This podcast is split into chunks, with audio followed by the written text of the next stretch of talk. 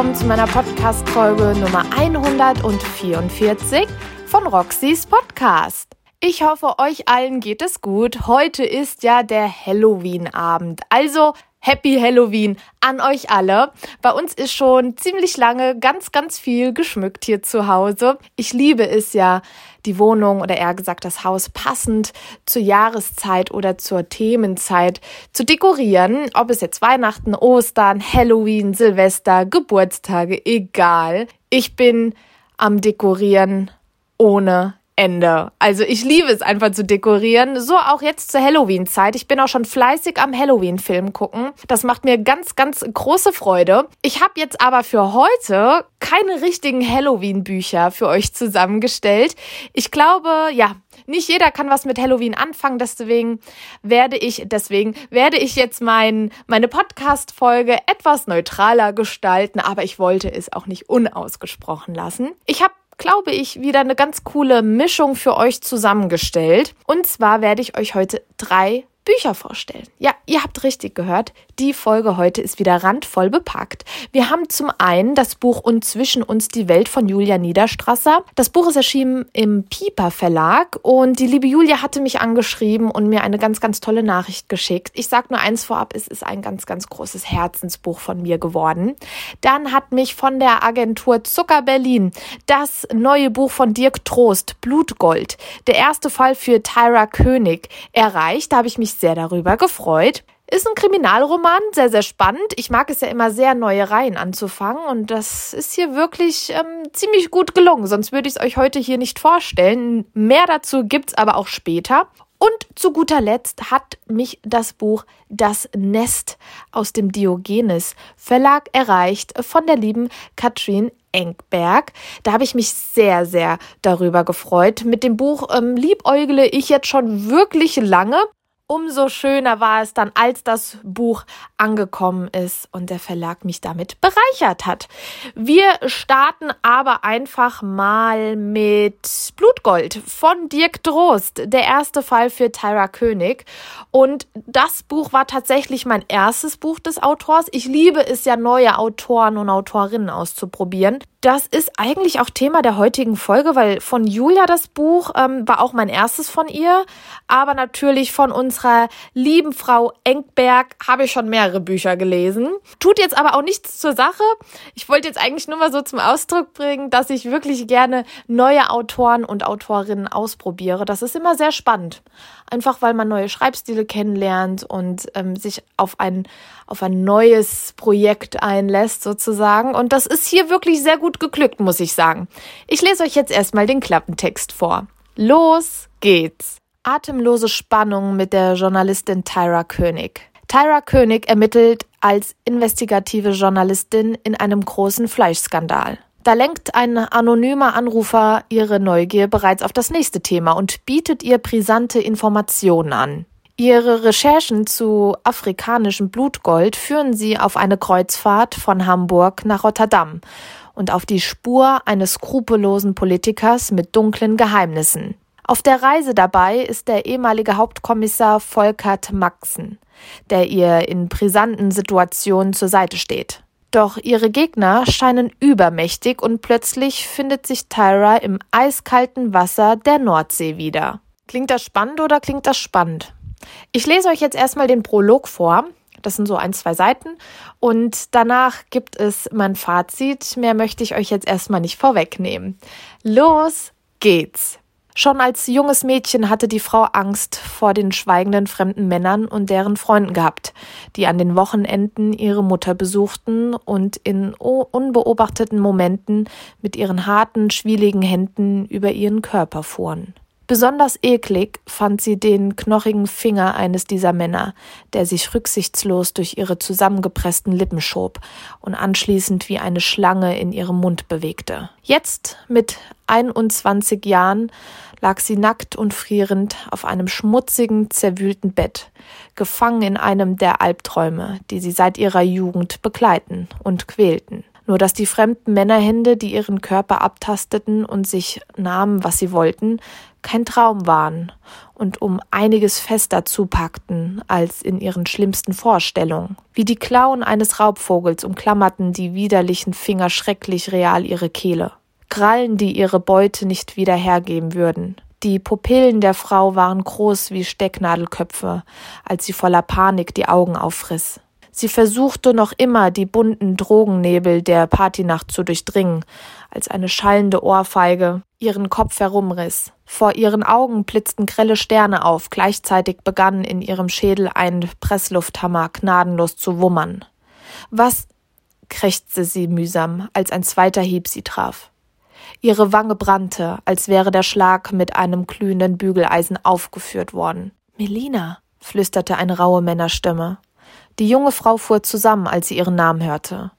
Vor ihren Augen sprühte der Funkenregen des Fausthiebs, der ihr Kiefergelenk mit einem Schlag zertrümmert hatte. Zu ihrem Glück betäubten der Drogencocktail aus Kokain und zwei oder drei der blauen Pillen mit den eingestanzten Zahlen und dem Symbol einer Hasenpfote ein Stück weit ihre Schmerzrezeptoren. Melina Albeo spürte, wie der Mann ihre Beine spreizte. Die junge Portugiesin versuchte verzweifelt, sich zu wehren, hatte aber gegen den Mann, der sich schwer atmend über sie schob, keine Chance. Ich bekomme immer, was ich will, keuchte der Mann, als er sich zu ihrer Brust hinunterbeugte. Und dich wollte ich vom ersten Moment an. Mit einem wölfischen Grinsen biss er ihr eine Brustwarze ab. Gellend schrie die Frau auf. Niemand hörte sie. Ihr Freund lag vollkommen stoned neben ihr, während Melina Albeo mit schmerzverzerrtem Gesicht die Grausamkeiten über sich ergehen lassen musste. Blut glänzte auf den Lippen des Mannes, als er das kleine, pigmentierte Stück Hautgewebe ausspuckte und begann sich rhythmisch in der Frau zu bewegen, die wehrlos unter ihm lag. Die Augenlider der jungen Portugiesin flatterten, und ihre Arme fuhren im aussichtslosen Versuch, sich zu wehren, unkoordiniert in der Luft umher. Und hier höre ich auch schon auf vorzulesen. Ich denke, das ist eine ziemlich gute Stelle. Ihr bekommt das Taschenbuch für 9,99 Euro und das Buch an sich hat 380 Leseseiten. Kommen wir zu meinem Fazit. Ich glaube, die ersten zwei Seiten des Prologs haben deutlich gezeigt, dass wir direkt mitten im Geschehen sind. Das mag ich sehr. Die Seiten, die ich vorgelesen habe, zeigen aber auch, wie brutal das Buch ist. Und das Buch ist kontinuierlich so. Das möchte ich, dass ihr das wisst, bevor ihr euch das Buch zulegt. Für mich war es wirklich. Ähm, ich habe schon sehr, sehr viele Thriller gelesen. Ich habe sehr, sehr viele Krimis gelesen und es braucht schon viel, bis ich mal sage, wow, okay, ich halte den Atem an. Ich muss einfach mal schlucken und mal ganz kurz das Buch weglegen, weil zu hart. Mir ging es seit langem mal wieder so, und zwar bei dem neuen Buch von Dirk Trost, bei der neuen Reihe von ihm, also von Blutgold unglaublich. Also natürlich wissen wir anhand des Klappentextes, dass ähm, in welche Richtung es geht, ja.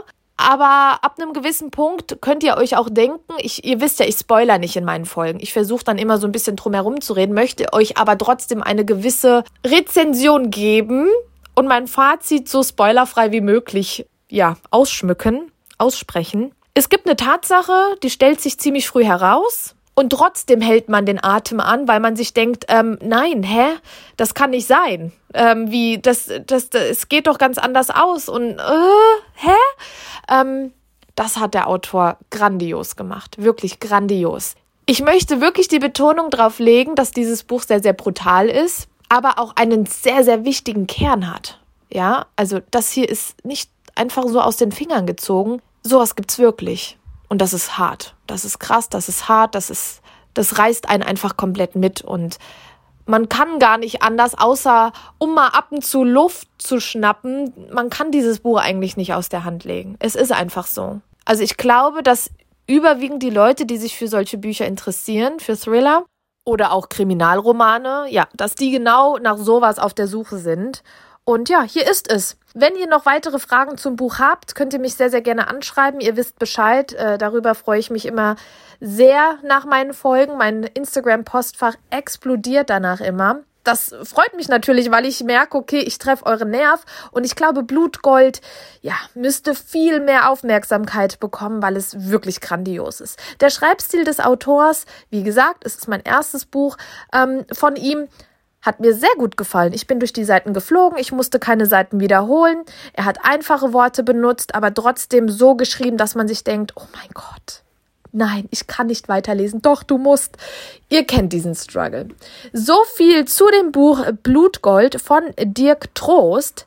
Und mein nächstes Buch, das ich euch vorstellen möchte, nennt sich Das Nest und kommt aus dem Hause Diogenes von Katrin Engberg. Und auch hier werde ich euch jetzt erstmal den Klappentext vorlesen. Los geht's! Es ist ein sonniger Tag im April, als der 15-jährige Oskar verschwindet. Zunächst denkt man, er sei von zu Hause abgehauen. Doch es gibt Anzeichen, die auf Schlimmeres hindeuten. Als die Leiche eines jungen Mannes in einer Müllverbrennungsanlage entdeckt wird, beginnen Annette Werner und Jeppe Korner mit ihren Ermittlungen. Sie betreten unterirdische Gänge und verlassene Inseln und stoßen dabei auf einsame Seelen und befremdliche Familiengeheimnisse. Auch dieses Buch klingt sehr, sehr vielversprechend. Hier möchte ich euch auch die ersten ein, zwei Seiten aus dem Prolog vorlesen, damit ihr euch einen ersten Eindruck vom Schreibstil der Autorin machen könnt. Falls ihr eure Süßigkeiten zu Ende geknabbert habt und nichts mehr zu trinken da habt, könnt ihr jetzt auf Pause drücken, euch schnell Nachschub holen und danach nicht vergessen, die Folge wieder fortzusetzen, denn jetzt fange ich an vorzulesen. Los geht's! Am Montagmorgen erwachte Michael mit Halsschmerzen. Er zog die Decke über seinen fiebrigen Kopf und beschloss, sich krank zu melden, bis seine Frau sich mit vor der Brust verschränkten Armen ans Fußende des Bettes stellte und ihn mit diesem Blick ansah. Michael stand auf. Sie hatte ja recht. Er arbeitete noch nicht lange als Kranführer in der Müllverbrennungsanlage und konnte sich keinen schlechten Eindruck erlauben. Mit einer Mischung aus Paracetamol und schwarzem Kaffee im Magen fuhr er zur Refreshalon. Tatsächlich hatte er das Gefühl, als ging es ihm allmählich besser. Er parkte, nickte dem Wachmann am Eingang zu und nahm den Aufzug in den Personalraum, um sich umzuziehen. Streng genommen war es nicht notwendig, denn der Unterdruck in dem abgedichteten Abfallsilo machte die Anlage nahezu geruchlos, aber Michael zog trotzdem immer seinen Overall an. Er band die Sicherheitsschuhe zu, setzte den Helm auf und ging mit schmerzenden Knien durch die Anlage. Die Schmerzen schob er auf den grippalen Infekt. Die Gänge rund um das Silo waren eine eigene Welt aus Stahl und Ventilen, Steuerarmaturen, Kesseln und Hinweisschildern. Fenster gab es nicht. Die Verbrennungsanlage war ein geschlossenes System ohne Wetter und Tageszeiten. Routiniert duckte er sich unter den heißen Wasserrohren, grüßte zwei Kollegen an den Dampfturbinen und schloss den Kranführerraum auf. Er legte seine Pausenverpflegung in den Kühlschrank und setzte Kaffeewasser auf, bevor er sich stöhnend in seinen Arbeitsstuhl fallen ließ. Vor ihm offenbarte sich ein wüster Anblick, an den er sich noch nicht ganz gewöhnt hatte. Ein Fenster, das einzige Fenster des Abfallsilos, gab den Blick frei auf das Herz der Müllverbrennungsanlage, auf die Kehrseite der wesentlichen Zivilisation, auf einen gigantischen Haufen an schmutzigem Abfall. Michael hatte nie zuvor mit Müll gearbeitet. Bei den ersten Schichten hatte er sich nicht sonderlich wohl gefühlt als wäre er Zeuge der Apokalypse und müsste etwas dagegen tun. Mit der Zeit war es besser geworden. Inzwischen aß er sogar die von den Kollegen hinterlassenen Kekse, während er den Greifer kontrollierte. Der Greifer.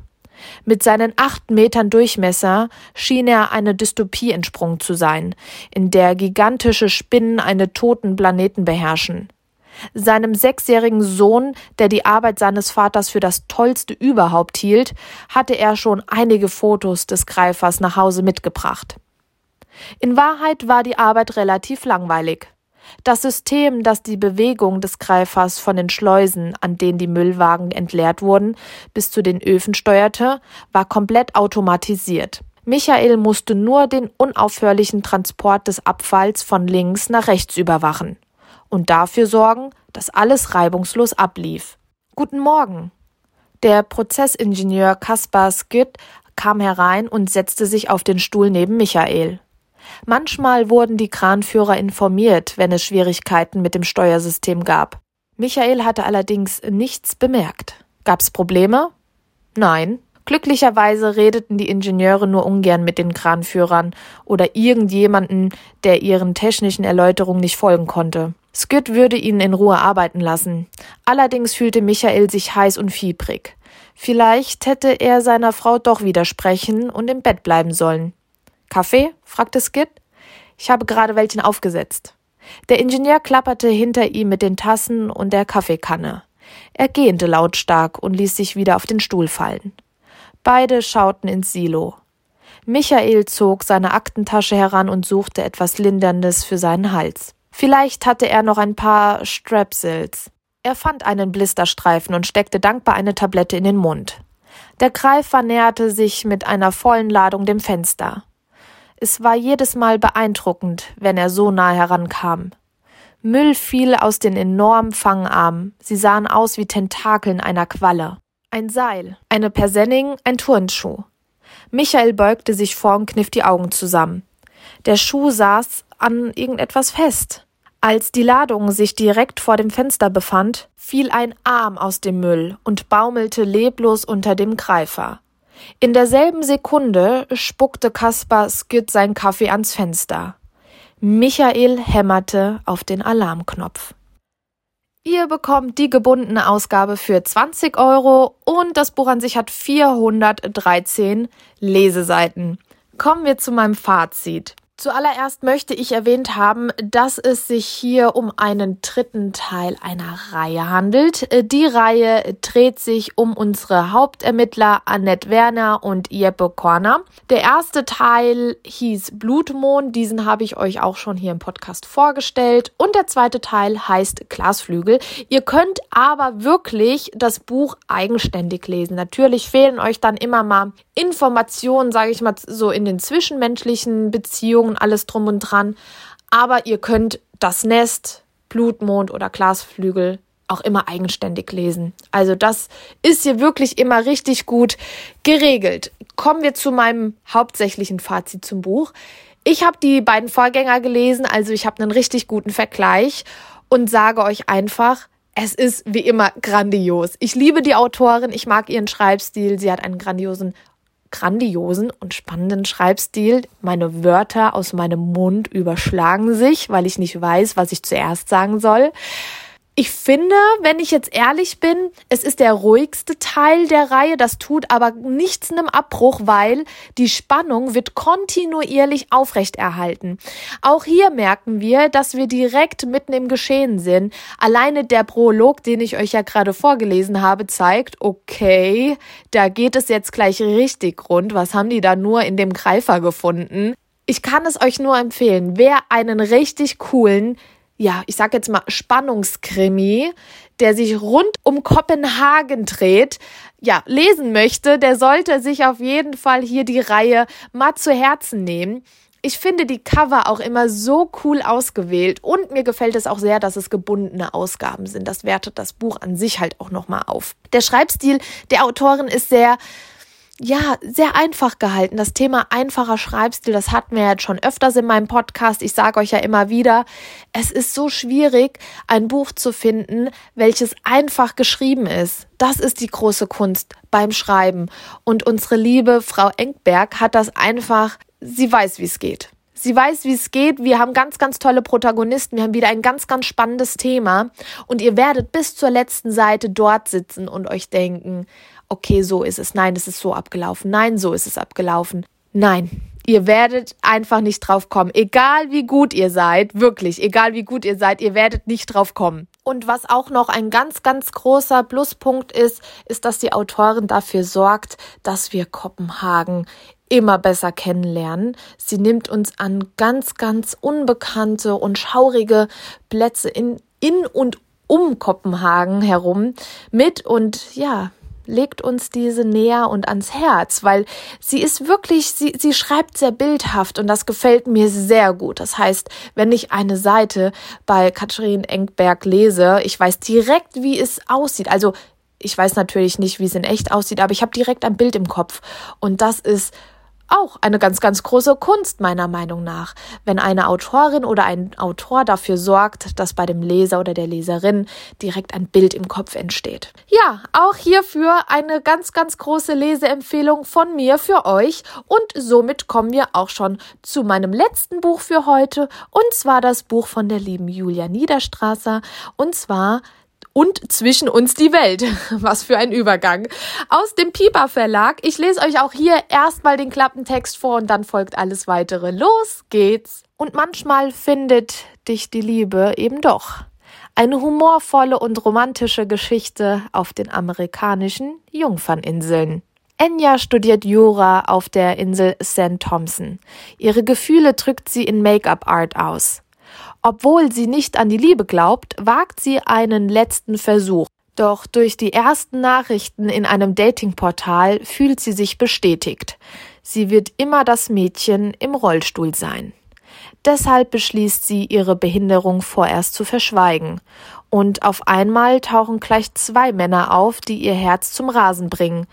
Doch wie soll das funktionieren, wenn so viel zwischen ihnen steht? Das war der Klappentext und ich habe mich wirklich sehr über die Anfrage von der lieben Julia gefreut. Sie hatte mich ja auf Instagram angeschrieben, ist auf mich aufmerksam geworden und hat mich als ähm, ja hat mich gefragt, ob ich das Buch lesen möchte. Julia ist selber betroffen. Julia sitzt selber im Rollstuhl und erhofft sich durch dieses Buch hier natürlich auch eine gewisse Aufmerksamkeit auf die Thematik zu lenken, ja.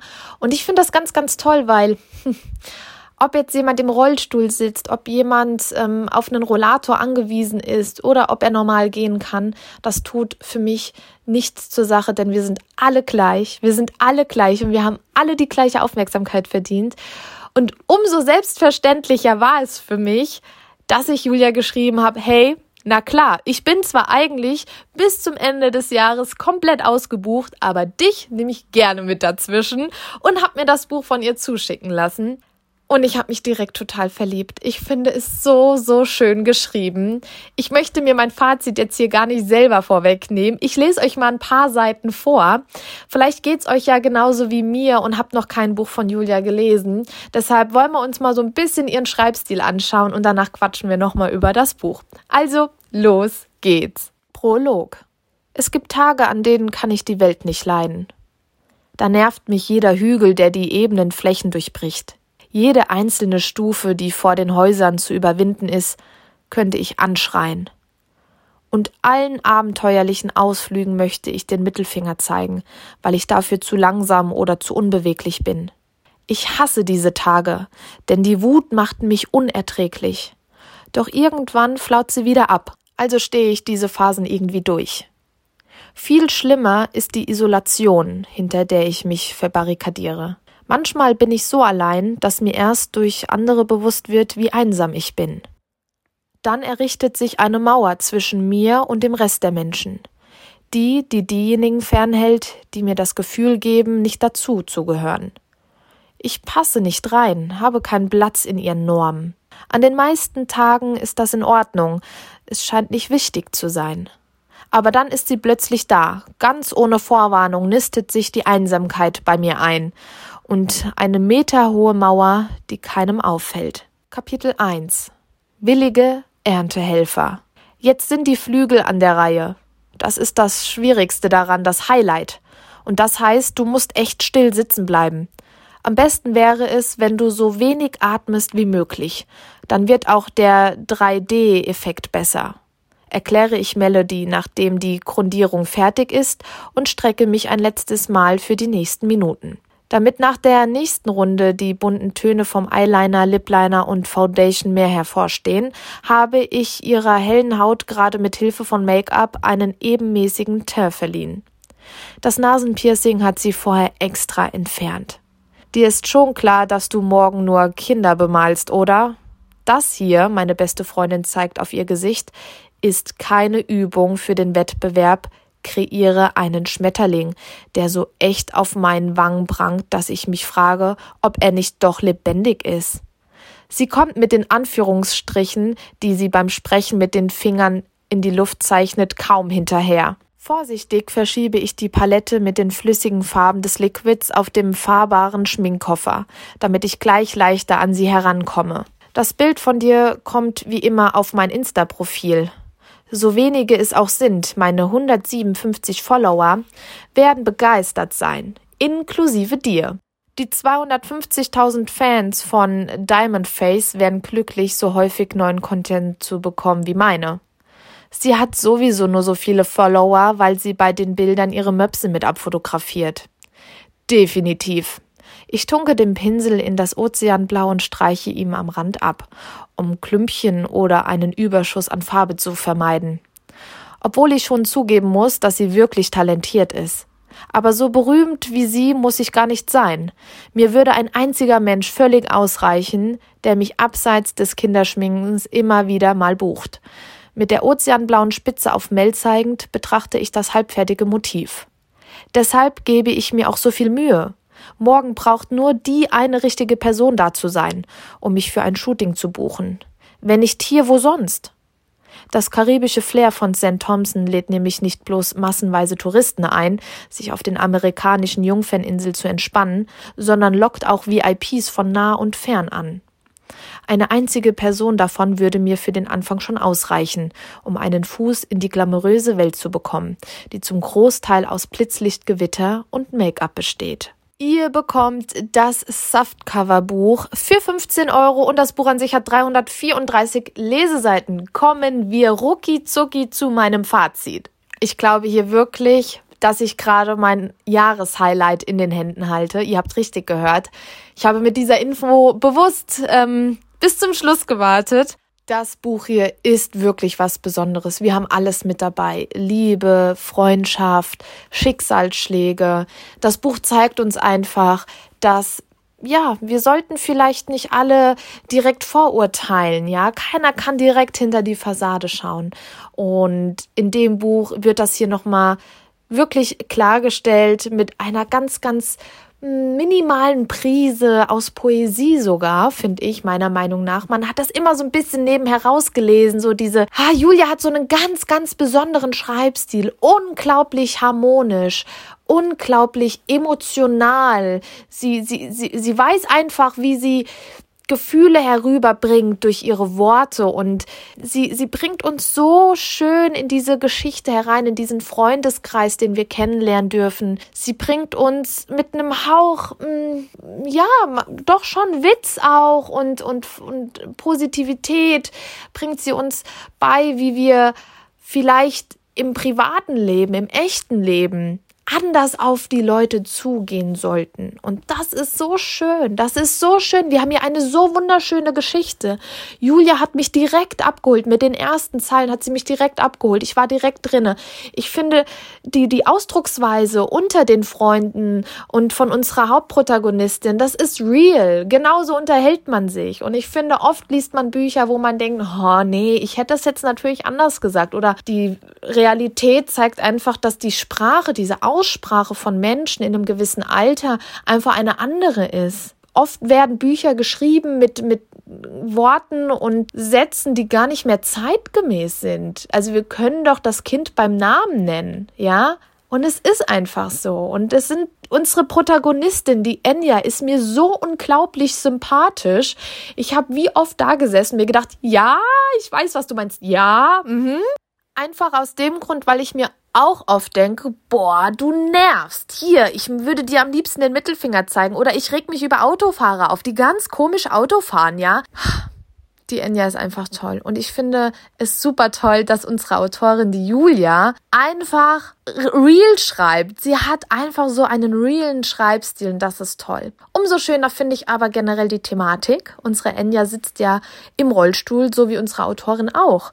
Und für mich ist das ich bin wirklich dankbar dafür, dass meine Eltern mich sehr, sehr offen erzogen haben, dass sie für mich da nie einen Unterschied gemacht haben oder eher gesagt für mich und meine zwei Brüder, wir sind insgesamt drei Kinder, da gab es nie einen Unterschied, ob jetzt jemand eine Behinderung hat oder im Rollstuhl sitzt. Ich weiß noch, ich hatte, als ich ganz klein war, eine Nachbarin, die hat auch im Rollstuhl gesessen. Mein Bruder hat einen besten Freund gehabt, der wirklich eine ganz, ganz starke Behinderung hatte. Andere Kinder hatten immer vor ihm Angst und Mein Bruder hat immer mit ihm gespielt, der ging bei uns ein und aus und es ist alles, für uns wurde da nie ein Unterschied gemacht. Und ich würde mir wünschen, dass das, ja, jedem Kind so gehen würde, dass solche Werte weitergegeben werden. Umso wichtiger ist, ist es, dass wir durch solche Bücher, die jetzt auch Julia geschrieben hat, das Thema einfach normalisieren, in Anführungszeichen, ja. Weil viele, glaube ich, sehen dann nur diesen Rollstuhl in Anführungszeichen, aber in diesem Rollstuhl sitzt eine Person und diese Person ist genauso viel wert wie ich ohne Rollstuhl. Und diese Person ist genauso stark wie ich ohne Rollstuhl. Diese Person, wieso müssen wir diesen Rollstuhl sehen? Ich, ihr wisst gar nicht, wie oft ich jetzt hier schon abgebrochen habe und wieder neu aufgenommen habe, weil es ein sehr schwieriges Thema leider noch ist in der Öffentlichkeit. Aber jeder, der mich kennt und auch Julia kennt mich mittlerweile, weiß, wie ich zu diesem Thema stehe. Und ich bin eine direkte und ehrliche Person und ich sage, hey, wieso machen wir da immer so einen großen Bogen drum in der Öffentlichkeit?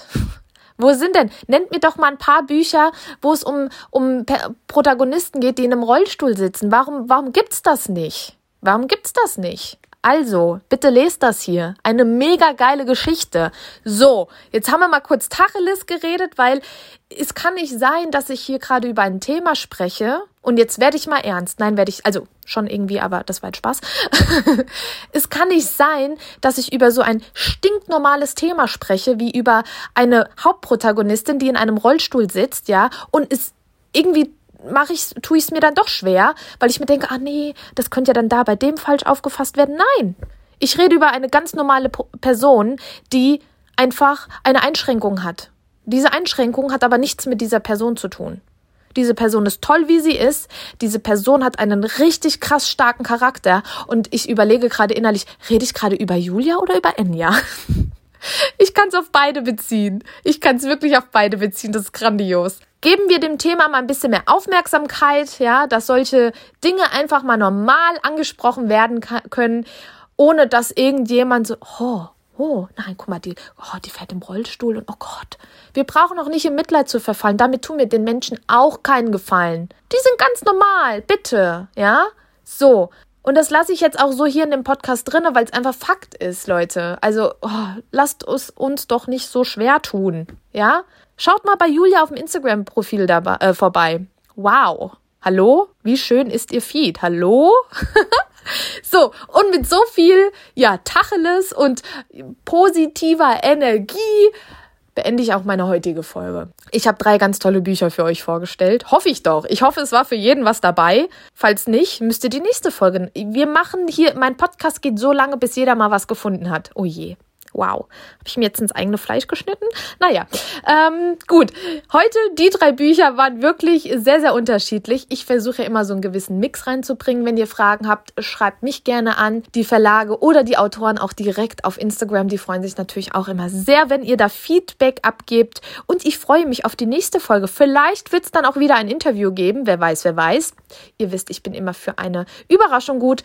Eine Info möchte ich euch noch weitergeben. Heute geht mein Messegewinnspiel online. Das habe ich nicht vergessen. Das hatte ich ja schon Anfang der Woche jetzt angekündigt. Und heute Abend ist es soweit. Deswegen schaut unbedingt heute Abend auf meinem Instagram-Profil vorbei. Das Gewinnspiel wird knapp eine Woche gehen. Ich freue mich sehr auf eine rege Teilnahme, so rum. Und jetzt habe ich Hunger und beende die Folge mit diesen Worten. Ich freue mich auf die nächste Folge und bis dann. Tschüss.